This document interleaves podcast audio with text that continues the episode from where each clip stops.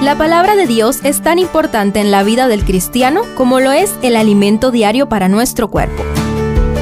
Estudia con nosotros el capítulo del día en Reavivados por su palabra.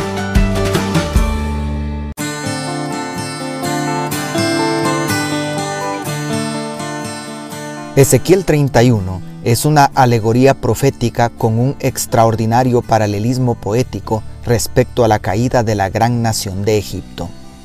Estudiemos juntos esta impresionante pieza literaria. Primero, contexto e interpretación. El versículo 1 coloca fecha a la profecía correspondiente a junio del 587 o 586 a.C., unos dos meses después de la última del capítulo anterior. Tanto al inicio como al final, ver versículos 2 y 18, se establece categóricamente que el mensaje está dirigido al faraón y a su pueblo.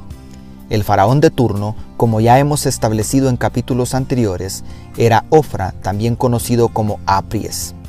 Además de lo intrincado que resulta el lenguaje poético, el verso 3 permite dos posibilidades interpretativas que no afectan para nada el mensaje central. Sucede que la palabra hebrea Ashur, Asiria, es muy parecida en su escritura a la palabra Ashueca, yo te compararé. De ahí que encontramos versiones como la Reina Valera, que traduce la primera frase del versículo como, He aquí era el asirio un cedro en el Líbano, y la Biblia de Jerusalén como, ¿a quién compararte en tu grandeza? Esto implica que la comparación podría ser triple entre un cedro, el imperio asirio y el imperio egipcio. O la alegoría está directamente comparando a Egipto con un frondoso árbol de cedro. De cualquier manera, el propósito es demostrar cómo el engrandecimiento del imperio egipcio hizo que el corazón de Faraón y todo su pueblo se enorgulleciera, y por tal razón Dios lo derribaría junto a las naciones que lo apoyaban. Segundo, la lección principal.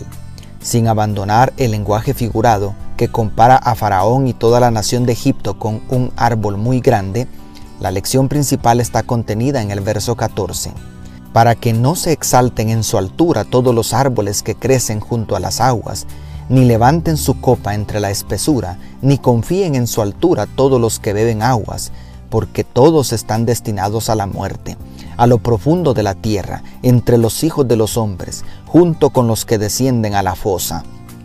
Dios ama la prosperidad, la riqueza y la abundancia esto lo vemos desde el Génesis, cuando derrochó su poder creador para llenar este mundo de tanta variedad. Sin embargo, el orgullo es un pecado especialmente ofensivo delante de sus ojos, porque está en absoluto contraste con su carácter. Dios es amor, y el orgullo es antónimo del amor. La asombrosa caída de Egipto, una superpotencia mundial que duró muchos siglos, es tan estrepitosa que nos hace recordar la caída del rey de Tiro, quien representó a Satanás en el capítulo 28. No obstante, vemos la tierna consideración de Dios por todas las naciones, como si fueran plantas de su jardín, en las esplendorosas palabras acerca de Egipto que están en el verso 8. Los cedros no lo superaron en el huerto de Dios, los cipreses no fueron semejantes a sus ramas, ni los castaños fueron semejantes a su ramaje. Ningún árbol en el huerto de Dios fue semejante a él en hermosura. Al mismo tiempo, esto nos brinda una solemne advertencia.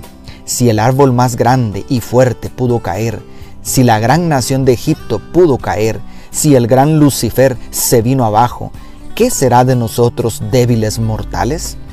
Solo existe una salida victoriosa de este mundo oscurecido por el pecado, y esa es Cristo. Permaneced en mí y yo en vosotros, dijo el Maestro, porque separados de mí nada podéis hacer. ¿Quieres permanecer en Cristo para no caer? Dios te bendiga, tu pastor y amigo Selvin Sosa.